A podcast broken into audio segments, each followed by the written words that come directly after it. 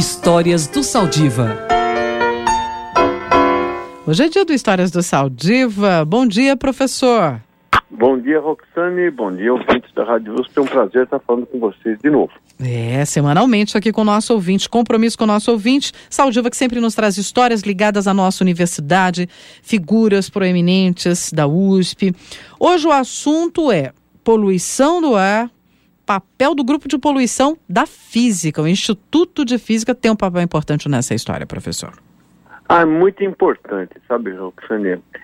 Sabe aquela fuligem que pega a gente assim que suja as, as, nossas testas, o nosso rosto quando a gente caminha na cidade, que suja ah, as cortinas das casas próximas às vias de tráfego, que a gente enxerga quando está eh, descendo de avião em São Paulo, às vezes um manto né, meio escurecido.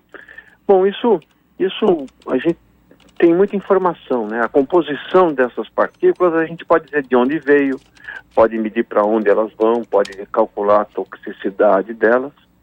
E nos anos 70, metade, na segunda metade dos anos 70, uhum.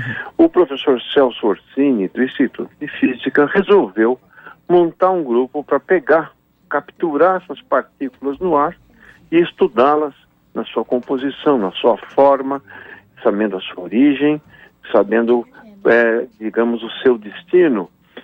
E esse, nós estamos num período onde a poluição do ar não era um tema é, quente, era, já se achava que, que com a definição dos padrões de qualidade do ar a gente já estava resolvendo o problema. O Orsini não, ele teve essa visão, o professor Orsini teve uma, uma visão de futuro muito grande e montou talvez um dos grupos mais produtivos da Universidade de São Paulo e que hoje vai estudar partículas na Amazônia para saber a queimada, da onde está queimando, para onde ela vai, na, nas extremidades do Polo Sul e nas cidades brasileiras, com medidas tanto de superfície quanto em, em aviões. Foi um grupo que formou também é, muitos dos líderes hoje que participam e têm um papel relevante é, no IPCC, como o professor Paulo Artacho, um grupo muito importante no Instituto Astronômico e Geofísico, a professora Maria de Fátima Andrade, que hoje estuda como que as cidades é, respiram a poluição e contribuindo para melhorar não só a nossa saúde, como também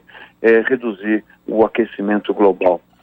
Então, essa, então é, muito do que da melhora que nós tivemos, porque pela ação, inclusive com informações desse grupo, se pôde estabelecer políticas para reduzir a poluição do ar em São Paulo, que na época, em 1970, era muito é, maior, era cerca de três vezes maior do que é hoje, graças a políticas de melhoria tecnológica é, e também de qualidade de combustível. Uhum. Quer dizer, não só se produziu ciência, Oxane, mas também muitas vidas é, foram salvas, muitas mortes precoces Sem foram dúvida. evitadas, uhum. justamente pelo melhor entendimento do que contaminava o nosso ar. Isso numa época que a gente imaginava nos anos 70, ou que as autoridades imaginavam no final dos anos 70, que a poluição do ar era um problema que já tinha acabado. Ele não acreditou que tinha acabado, persistiu e montou talvez uma das coisas que orgulha a Universidade de São Paulo e o Brasil.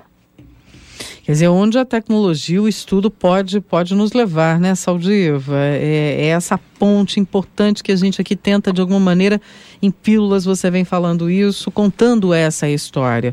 O que representa a pesquisa e o avanço que os estudos dentro da universidade podem proporcionar de benefícios para a sociedade?